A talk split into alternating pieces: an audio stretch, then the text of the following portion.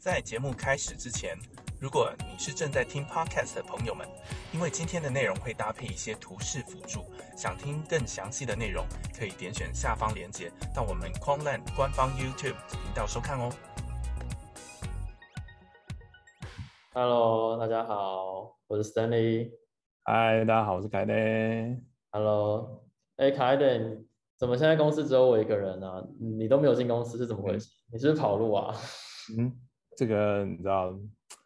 现在时局不太好嘛？对，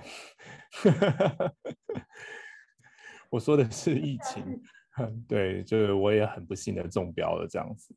所以现在为了不要残害大家，就只好关在家里。OK，但是还是很关心大家，我还是每天就是持续的在开会，持续的在跟大家，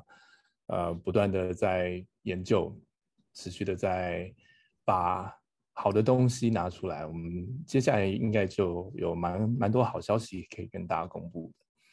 OK，好，那因为卡莱德他确诊在家休息，所以我们今天录制会以这样子偏向可能视讯的方式跟大家介绍。那我嗯今天就赶快就事不宜迟，然后赶快跟大家讲一下到目前六月的一个绩效的状况。是，好，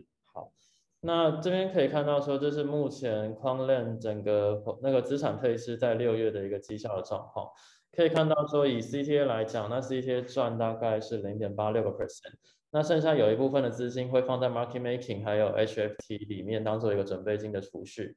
那整体来讲，这一期赚的钱，整个六月是赚到零点六九个 percent。我这边稍微跟大家带一下，就是目前的资产配置的状况。首先，第一个，我们一样把比较大额的资金放在 CTA portfolio，毕竟现在的市场是比较混乱，而且是比较不稳定的。我们可以想一下，六月到现在发生了什么事？很多的机构可能面临了一些清算，或者是一些呃一些流动性危机的一些问题。再来就是六月，其实又还是有一些升息的情况的发生，所以其实大家对这整个经济局势或者是总经的一些概念都是比较偏向是悲观的。所以我们一样是让 ctfoil 继续的去帮大家避掉一些下跌的一些风险。那我们就是不会再加重这样的仓位，毕竟在这样经济比较是不乐观的情况，加重仓位实际上是比较不明智的选择。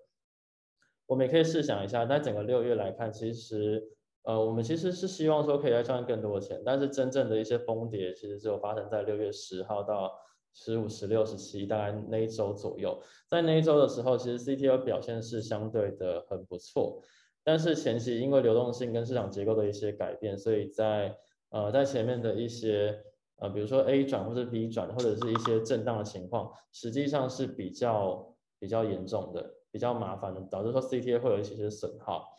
那这边再介绍一下 market making 的一些部分。因为我们一直在想办法要去避掉一些风险，或者是波动度太大的时候，那 market making 要怎么去去改善这件事情？我们一样是有做出了一些不错的成绩跟模型，还有一些策略这个部分。那我们是预期在可能在七月的时候会赶快在上线帮各位去增加你们的资产。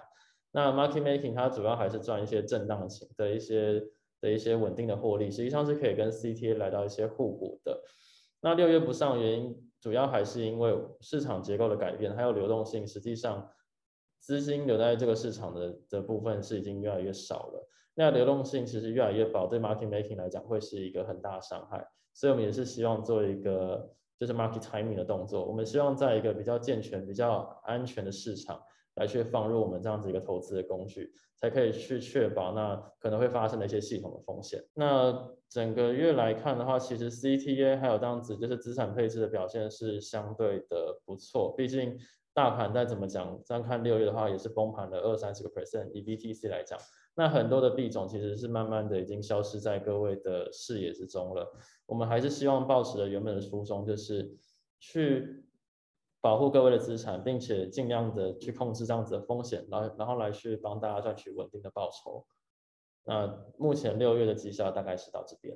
那我这边想要问 Stanley 几个问题，因为在六月份的时候，其实大家就是对人交震荡，刚刚有讲那一周的时候，就是 CTA 赚的预期中有可能三到五趴，可不可以解释一下，那为什么最终就是我们在最后是停在这个零点六九趴呢？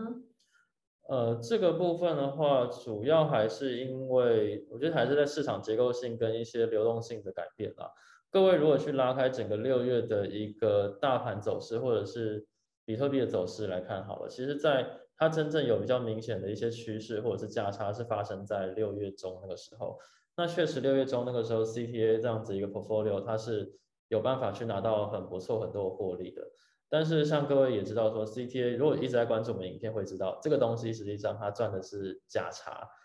价格有拉出去，有动能，有趋势，我们才会比较容易透过这样子一个工具来去获利。但是在除了刚刚那段时间里面，它在六月初的时候，它实际上就是一个连续的震荡，A 转 B 转，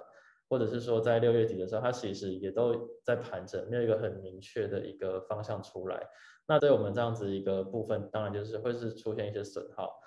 那 overall 来看，其实，在这样子抗我们，我们当然是希望说，在所有的 market condition 里面都可以做到很不错的表现。但是相对来看，其实，在呃在在抗跌的部分，我们是做的很好的。我们也希望说，各位投资人可以在累积对我们的一些信心，然后我们也会把其他的产品做得更好，达到一个很强的互补跟多角化。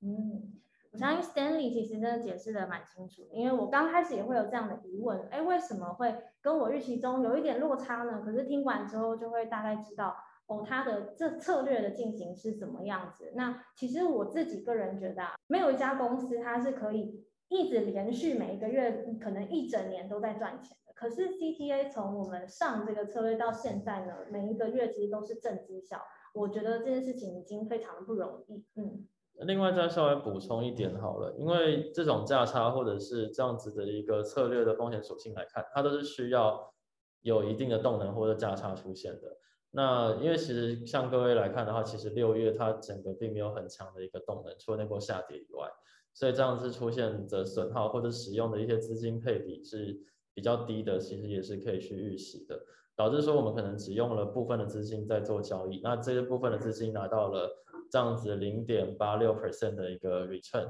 我们不是拿所有的资金都丢到市场然后去做交易，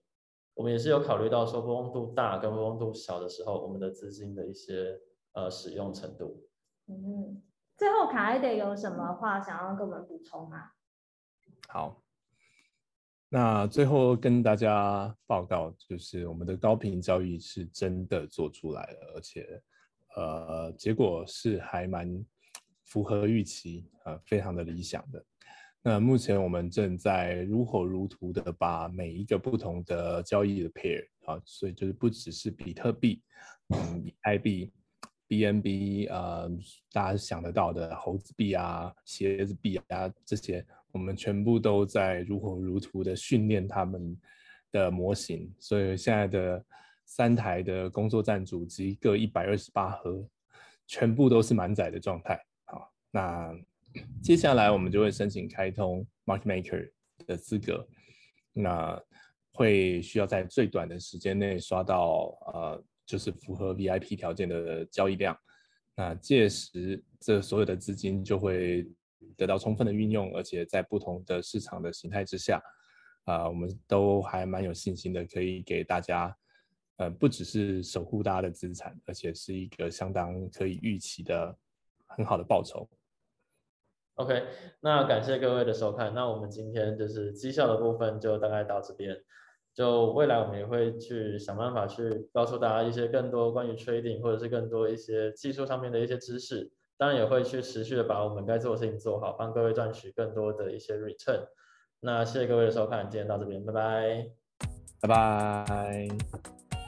想要了解更多 QLT 的资讯或者想要购买的话，请按下方的说明栏。